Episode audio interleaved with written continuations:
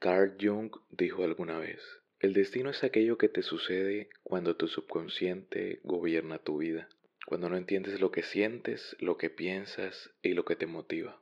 Perderse para encontrarse, un podcast de John Ricardo. Hola, ¿qué tal? Sé muy bienvenido o bienvenida a un nuevo episodio de Perderse para encontrarse, la guía para hacer cuando no sabes qué hacer. Yo soy John y me place acompañarte un lunes más en este espacio. ¿Qué mejor que este el primer lunes del año? ¿Qué mejor que comenzar la semana y pues casi que el año de esta manera, ¿no? Si es la primera vez que escuchas uno de nuestros episodios, te aviso y si no es así, también te recuerdo que este es un espacio donde aprovechamos las buenas historias las historias que nos apasionan, las historias que nos hacen bailar, las historias nostálgicas que nos hacen recordar nuestra ya lejana adolescencia, para aprender un poco más sobre salud mental y desarrollo personal. Nuevamente te menciono, yo soy John y te estaré acompañando el día de hoy como te he acompañado o puedo haberte acompañado a lo largo de los 31 episodios anteriores. Bienvenido al episodio 32 de este tu podcast, nuestro pod. El día de hoy me encuentro haciendo un poco demasiado de esfuerzo para no venir a fangirlear aquí, para que mi lado fan no se apodere de mi lado objetivo, que es el que pretendo utilizar en estos análisis. Pero es que a lo largo de estas semanas vamos a estar visitando unas películas que si bien en su tiempo me daban mucha, pero muchísima pena admitir que me gustaban y, que incluso disfrutaba todavía más la versión Sing, Alone o sin la versión que tenía los subtítulos de la canción para que pudiéramos cantarlas con ellos. Qué buena estrategia por parte de Disney, debo admitirlo. Y no hablo nada más y nada menos, en este episodio por lo menos, de la primera entrega de High School Musical.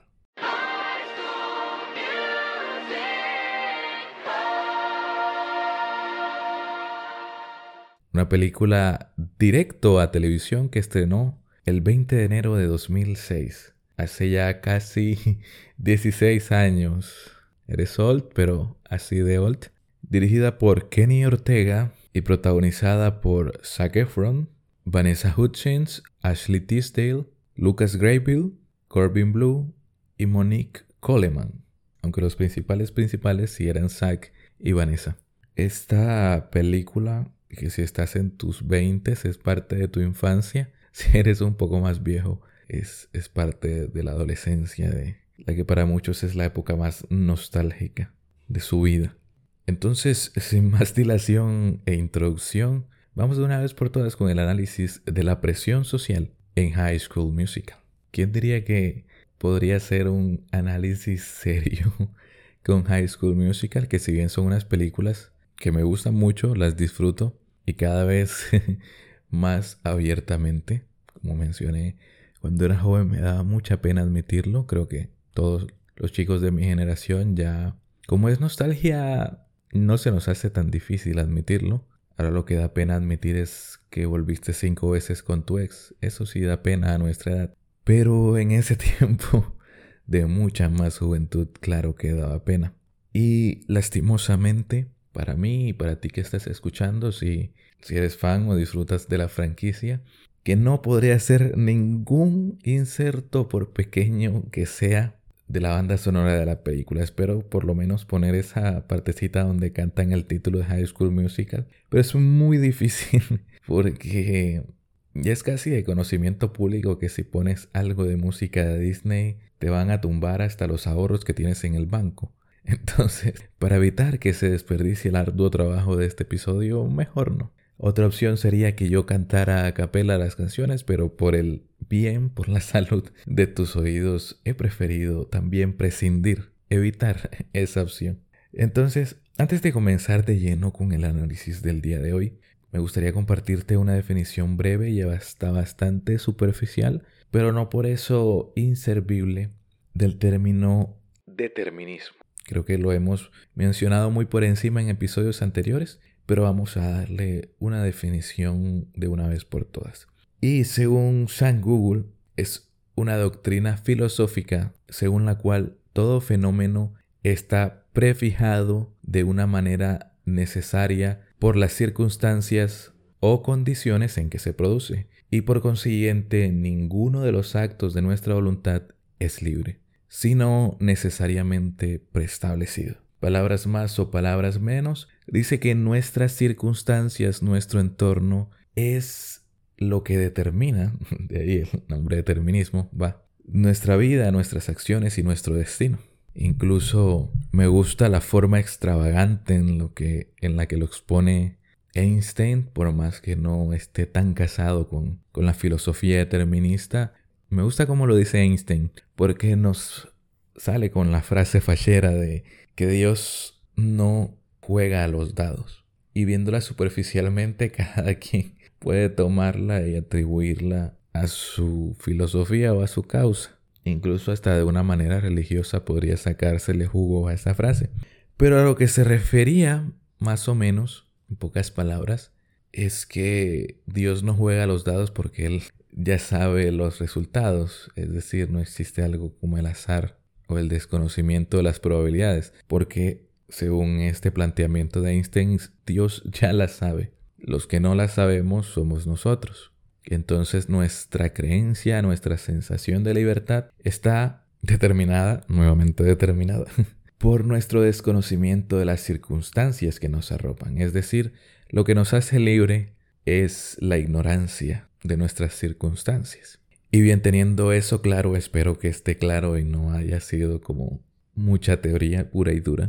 Teniendo eso claro y no casándonos del todo con eso, ya el determinismo tendrá su propio episodio, como muchos otros términos que he prometido que, que tendrán episodio y todavía no llega, pero tendrá su episodio en el futuro. Si bien, como te mencioné, no me caso del todo con esta filosofía de que todo está determinado por lo exterior, quizá más por mi propia terquedad que por encontrar una teoría lógica para rebatirlo, sí es indudable que nuestras circunstancias moldean de una u otra manera nuestras vidas. Y mucho más, si como mencionaba Carl Jung en la frase que leímos al principio, con la que abrió el episodio, no somos conscientes de las circunstancias que nos arropan, que acompañan nuestras vidas, que influyen en ellas. Y es entonces donde se hace importante preguntarnos hasta qué punto, como en High School Musical 1, la presión social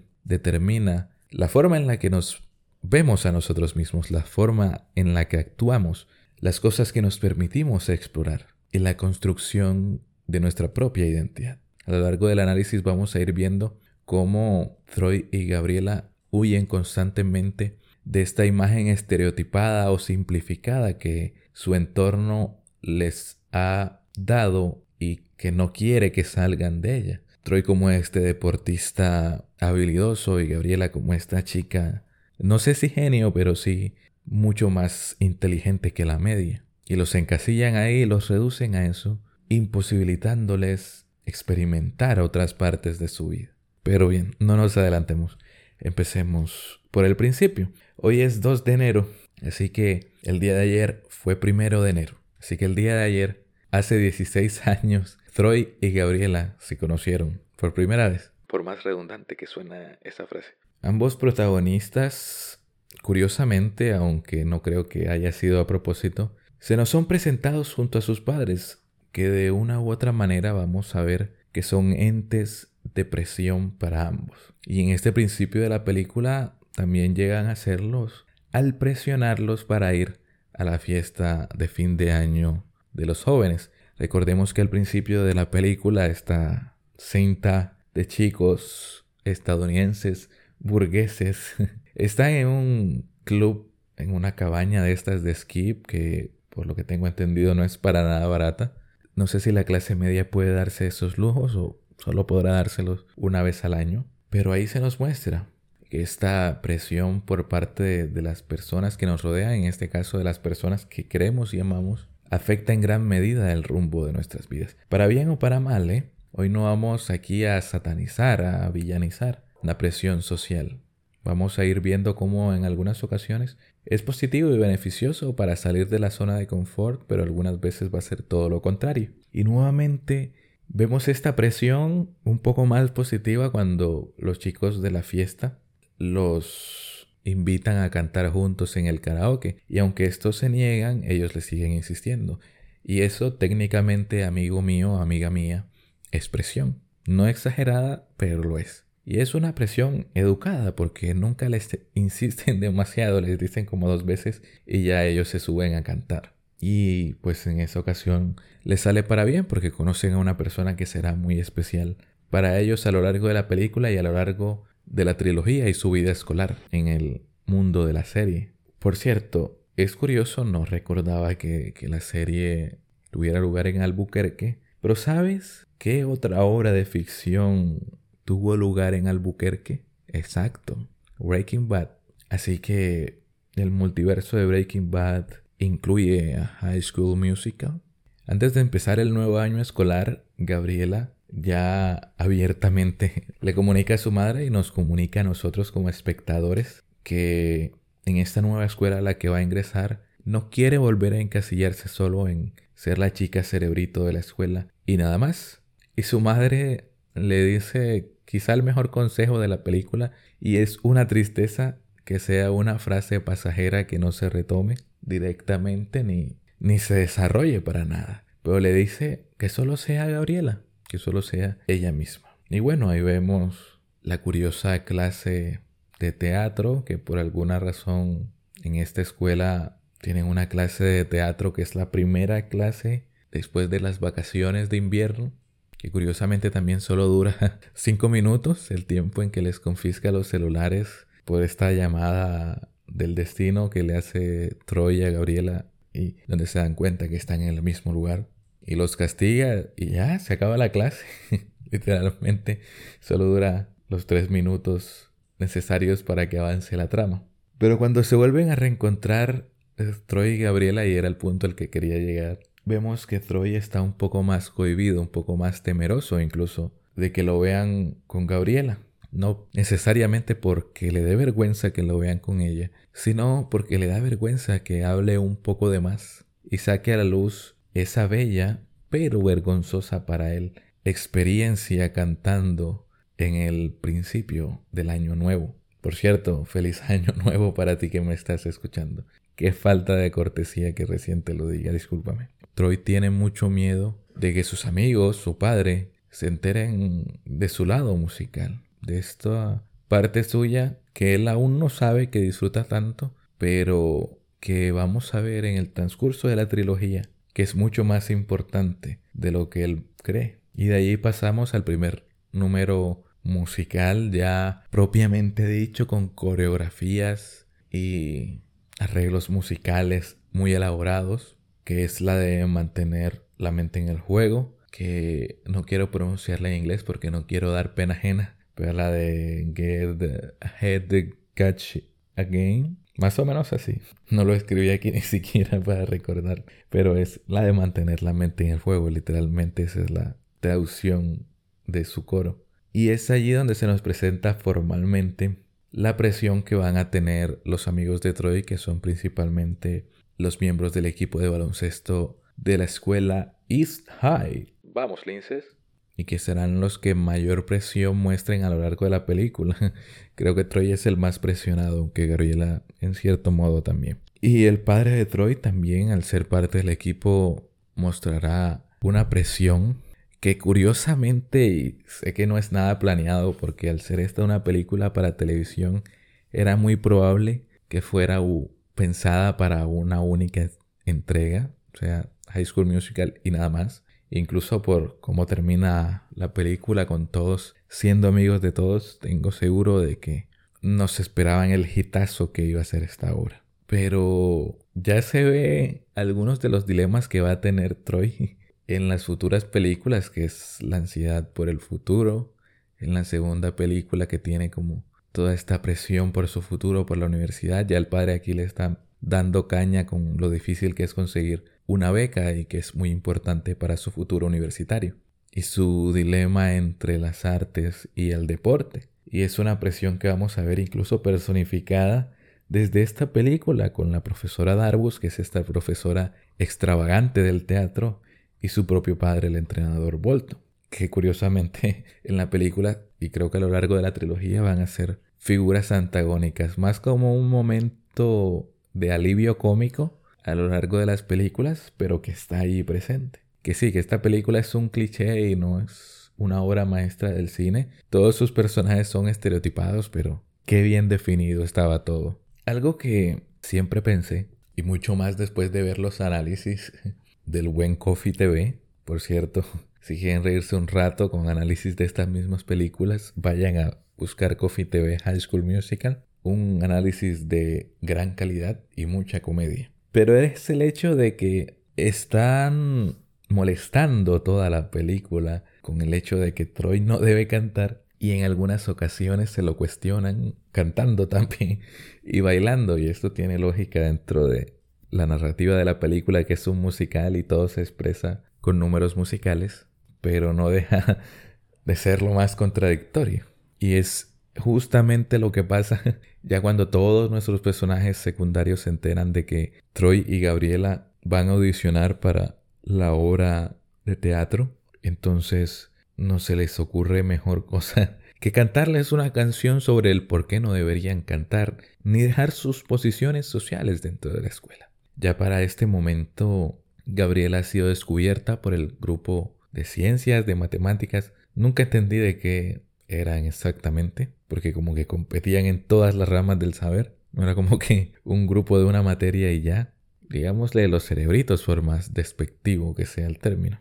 Y pues Troy ya estaba establecido desde antes de que comenzara la película. Ya tuvieron este momento en que la profesora les dice que no los va a audicionar, los oye cantar y después les dice que sí, vaya señora indecisa en la vida. Pero entonces comienza este número musical del status quo, que no recuerdo su título, y me dio flojera buscarlo, la verdad, pues donde todos empiezan primero a cuestionar que todos deben quedarse en su lugar por el bien, por el equilibrio de la escuela. Troy como está en una posición social de popularidad, le conviene mantenerse allí para no alterar el sagrado balance. Y son bastante despectivos con el hecho de que ahora los chicos de las patinetas quieren saludarlos.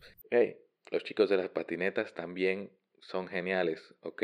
También son deportistas. Pero se va convirtiendo poco a poco en un momento de catarsis donde todo el mundo sale de su armadura, de su caparazón y empiezan a contar esos grandes secretos de cosas que los avergüenzan, pero que disfrutan y que son una parte importante de quienes son, como el tipo del creme brûlée, el que le gusta hornear, la chica que le gusta el hip hop y es algo malo por alguna razón en el 2006. Y algún que otro secundario que también se confiesa, pero que no quedó en mi memoria ni lo apunté en mis notas ni tendrá relevancia a lo largo de la saga. Así que ya entendiste el punto. Pero es una muestra también de que empieza a cambiar la dinámica de la escuela. Y cuando algo quiere cambiar en una estructura jerárquica, porque toda estructura social es una estructura jerárquica. Es decir, cada uno tiene un rol, tiene un puesto, por así decirlo, en la estructura social de una escuela. Cada quien va a tener un poder dentro del rol que juegue en la dinámica social de una escuela. Suena muy complicado lo que estoy diciendo, pero es lo más sencillo y sé que tú lo sabes perfectamente. Si eres popular, vas a tener una influencia social mayor a la media, mayor al resto. Si eres inteligente también vas a tener cierta influencia social al tener el poder de tu intelecto. No estoy diciendo que vendan, que vendan las respuestas de los exámenes ni nada de eso, pero sí, créeme que siendo inteligente vas a tener una moneda de cambio social también dentro de la escuela ayudando a estudiar a las personas menos aventajadas o más o que no aprenden al mismo ritmo. Entonces, a muchas personas no les conviene que cambie esta estructura jerárquica, esta estructura de posiciones, y se van a resistir. Incluso dentro de la psicología sistémica, que como ya he mencionado en episodios anteriores, es la rama que se encarga principalmente de la terapia familiar y de grupos, y que estudia precisamente los sistemas, que es como se les llama al conjunto de personas, a un conjunto de personas, perdón, y es que dice que el sistema siempre va a ser renuente al cambio, siempre se va a resistir al cambio. Y pasa en todos los sistemas, incluso en tu sistema inmunológico. Siempre que siente que algo cambia en tu organismo, te va a dar una fiebre terrible, porque se te está invadiendo un, un virus o una infección. Pero bueno, no dejemos que este episodio se convierta en una clase de biología. Y entonces ahí comienza el dilema, el nudo de la película, con el grupo de los cerebritos y el grupo de los deportistas juntándose para hacer planes maquiavélicos y separar a Troy y Gabriela.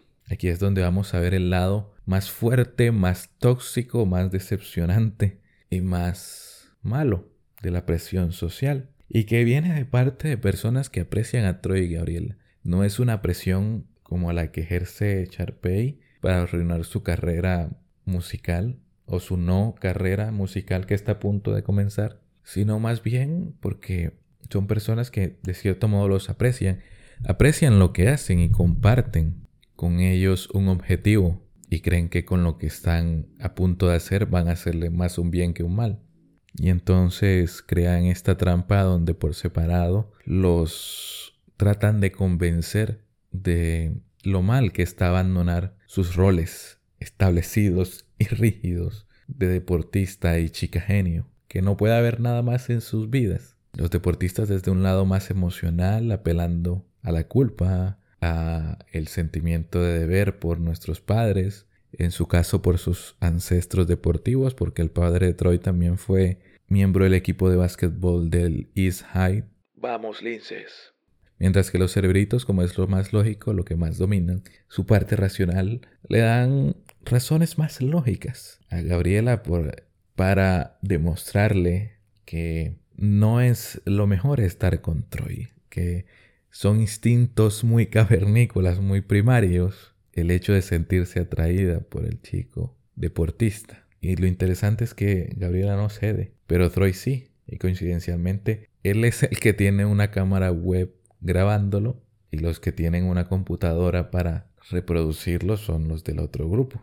Este plan estuvo mejor que el del ex Luthor en Batman vs. Superman. Y también es curioso que en el año 2006 tenían mejores webcams y programas de videollamadas que al principio de la pandemia. Todos teníamos, si teníamos webcams, eran horribles y los programas de videollamadas eran malísimos, se cortaban a cada rato. Pero mire, allí en 2006 tenían una imagen HD y Troy cede ante la presión. Por más que no fuera verdad lo que decía, cede ante la presión y lastima a Gabriela y se vende a sí mismo, vende su libertad. Por más que no fuera una declaración real, por más que tuviera la intención de seguir practicando y solo fuera para sacarse a sus amigos de encima, solo seguía vendiendo su libertad, que era la más vendida, la más coartada desde el principio de la película. Troy de los dos protagonistas es el que más miedo siempre muestra a que su entorno, a que su equipo, sus amigos, su núcleo social se entere de partes de él que le son vergonzosas, que no deberían ir en consonancia con la vida de un deportista hecho y derecho. Y es que es así, cuando basamos nuestras acciones en la presión social, en las opiniones de los demás, no hay una forma bonita, de decirlo. Estamos vendiendo nuestra propia vida, nuestra propia libertad. Estamos vendiendo nuestra alma al diablo, por más exagerado que suene. Y a veces parece el camino fácil y que solo será una vez, que no vale la pena enfrentar la opinión popular, la opinión social. Pero te vas acostumbrando a eso y cada vez va a ser más difícil oponerse a una presión social que siempre va a haber, incluso las personas que más nos aman. ¿O por qué las reuniones familiares son lo más lindo pero también lo más conflictivo del mundo? Porque siempre nuestro entorno va a intentar presionarnos para bien o para mal. Y si no sabemos anteponernos, si no sabemos anteponer nuestras propias decisiones y deseos a ello, nos vamos a volver unos vendidos y no vamos a ser dueños de nuestra propia libertad. Por más que queramos en el futuro, ya no vamos a saber cómo hacerlo. Ya no vamos a saber de dónde encontrar el coraje para tomar nuestras propias decisiones y no ahogarnos ante la marea incesante que es la presión social. Cuando basamos nuestras acciones en las opiniones de los demás, les estamos dando un poder, nuestro poder personal. Y lo más cruel de todo es que muchas veces, la mayoría de las veces, no es porque nos importe esas personas, no es porque amemos a esas personas realmente. es porque los estamos utilizando. No somos solo una víctima de las circunstancias, somos también el villano de la película, porque les estamos dando esa carga a los demás queriéndonos liberar de la responsabilidad de nuestras propias acciones. Es una salida fácil, como te di. Parece una situación tortuosa, pero en realidad te facilita, porque si las cosas no salen bien o como tú querías, tienes alguien a quien culpar, tienes un villano a quien detestar y puedes seguir sin responsabilizarte de tus actos. Pero bueno, no quería que sonara a regaño esta parte, pero es muy real y es algo que no tiene otra forma de decirse, porque es así de tajante, porque es así de crudo. Después de todo estamos hablando de algo tan importante como tu propia libertad personal. Y es como Troy, después haciéndose cargo de sus acciones, asumiendo la equivocación que cometió, aunque no fuera su intención, y sobre todo decidiendo hacer algo que le gusta y que le va a empezar a apasionar y que es algo que le gusta compartir con la persona que le gusta. Va a visitar a Gabriela y dialogando soluciona las cosas, asumiendo su responsabilidad y comprometiéndose para el futuro. Y mencionando una vez más esa canción que será el gran cierre de la película. Y que no te spoileo, aunque ya hayas visto la película muchas veces como yo, lo que dice, porque ya lo recuerdas. Y entonces logran medio equilibrar su vida, sus roles, aceptar esta parte que no son solo el deportista y la chica genio. Hay muchas dimensiones en su vida. Hay muchas dimensiones en tu vida también. No eres solo tu parte profesional, no eres solo tu parte familiar, no eres solo la persona que eres con tus amigos o, o la que eres cuando haces las cosas en las que eres bueno o buena. Empiezan a entender esto. No se desarrolla mucho, pero a lo largo de las otras dos películas sí, especialmente en la tercera. Y aunque a veces en nuestras vidas no hay un villano como Sharpay que va a hacer tretas para que las cosas se crucen, como lo que ella hace de mover la segunda audición para el mismo día que coincidencialmente es la final de la temporada de baloncesto y la competencia del grupo de ciencias. A veces no vamos a tener una persona que haga un plan maquiavélico, pero sí en esta búsqueda de equilibrio a veces se nos van a cruzar las cosas. No vamos a tener la fortuna de ellos de tener un plan para detener la competencia y el partido para hacer la audición, sino que vamos a tener que tomar elecciones. Elecciones que a veces no van a ser fáciles, pero van a ser necesarias. Que van a ser incómodas, como esa escena que, si bien en la película se muestra muy bonita, que es la calma justo antes de la tormenta, justo antes de que los hagan pelear, Troy y Gabriela se acercan más que nunca porque muestran su lado vulnerable. Troy le muestra ese escondite secreto que nadie conoce, una parte más de su vida que nadie conoce que comparte con Gabriela. Y ella lo comparte con él, lo toma y lo respeta. También se abre sobre su pasado, sobre sus miedos y, y, el, y el miedo de no querer ser encasillada nuevamente. Es un momento más vulnerable en la película y por eso es el momento que más los une. Es el momento en el que se muestra el aprendizaje más grande de la película y se a la mitad. Porque lastimosamente ya para el final de la película como que no querían alargarse mucho y las cosas... Pasan muchas cosas en, en los últimos 25 minutos de película. Los amigos de ellos se arrepienten, los ayudan a solucionar el plan, la audición, pasan muchas cosas. Pero ese es el momento culmen de la película, aunque sea la mitad de ella, es el momento de mayor madurez y aprendizaje de los personajes en esta entrega.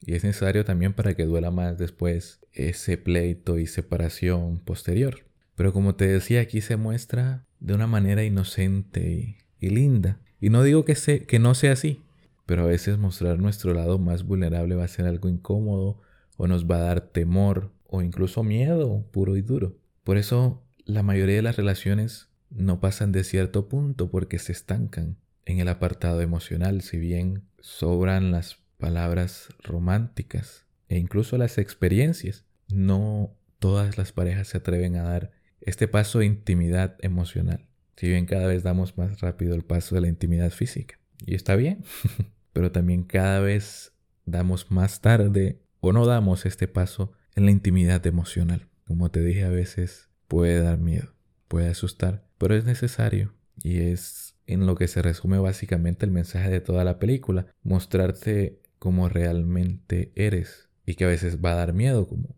se muestra a lo largo de la película, que a Troy le da miedo y vergüenza mostrar esta parte suya que ama la música. Entonces, como te decía, a partir de, que Troy y Gabriela se reconcilian en el balcón de la casa de Gabriela, nos vamos a ritmo vertiginoso. Los mismos amigos de los dos se dan cuenta de que hicieron mal. No hay que convencerlos ni nada. Ellos mismos recapacitan que buenos muchachos. Se confiesan, los tratan de volver a unir, pero ellos ya estaban reconciliados.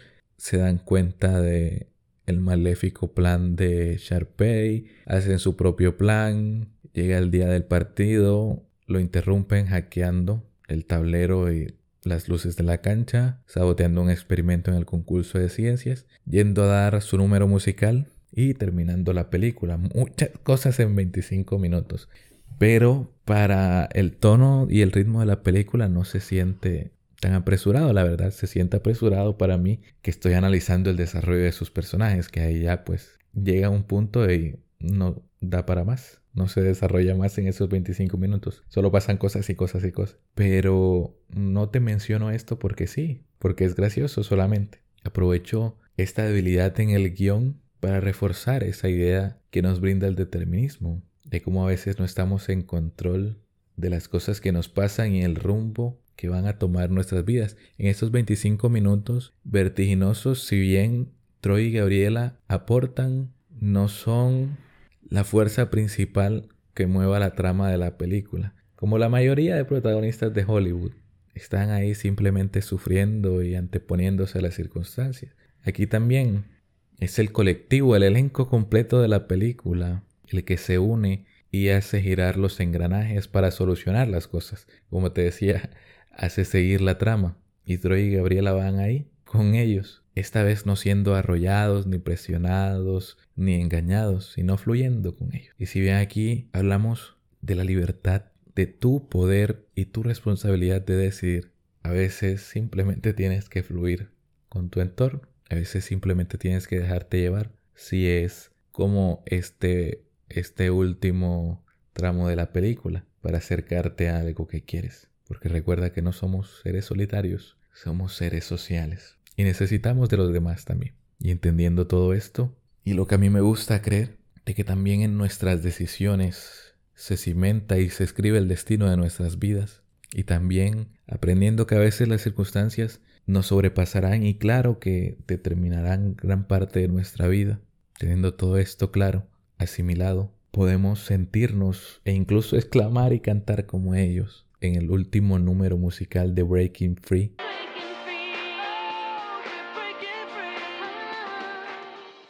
De ser libres, de volar y trascender, porque de eso se trata la libertad, no solo de hacer lo que nos plazca, sino de entender el peso de nuestras decisiones, la responsabilidad de tomar nuestras propias decisiones y de saber que a veces no vamos a ser totalmente libres y está bien. Sin nada más que agregar hasta aquí el análisis. Espero que te haya gustado este primer análisis del año. Te recuerdo que yo he sido John. Si Dios lo permite, la próxima semana seguiremos con High School Musical 2 y la semana de más arriba con el 3. Espero que te haya sido de utilidad este episodio y que creo que es un tema de mucha utilidad en, en este comienzo de año, sobre todo con el tema de nuestros objetivos personales que a veces están muy condicionados por la presión que ejerce la sociedad sobre nosotros, la presión social que ejerce nuestro entorno. Entonces nos ponemos objetivos más por lo que creemos que deberíamos ser para encajar en la sociedad y los abandonamos. Pero bueno, me desvié de la despedida del episodio. Ya sabes que esto fue perderse para encontrarse, la guía para hacer cuando no sabes qué hacer. Sabes que puedes apoyar este proyecto calificándolo aquí en Spotify con cinco estrellas, siguiendo el podcast. Si estás escuchando desde YouTube, suscribiéndote en el botoncito rojo que está ahí abajo. Y si activas la campanita que está justo al lado, YouTube te avisa directamente cada vez que subamos contenido. También te invito a pasarte por el Instagram oficial del podcast, por si quieres recomendarme algo, por si quieres preguntarme algo, un próximo tema, una próxima película, serie o libro. Allí estoy siempre tratando de revisar lo que me escriben. Sería también de muchísima ayuda para mí y quizá para alguien que lo necesite, que lo compartas con esa persona para que lo escuche. A ver si le es de utilidad, sin nada más que agregar. Si no nos volvemos a ver, Buenos días, buenas tardes y buenas noches.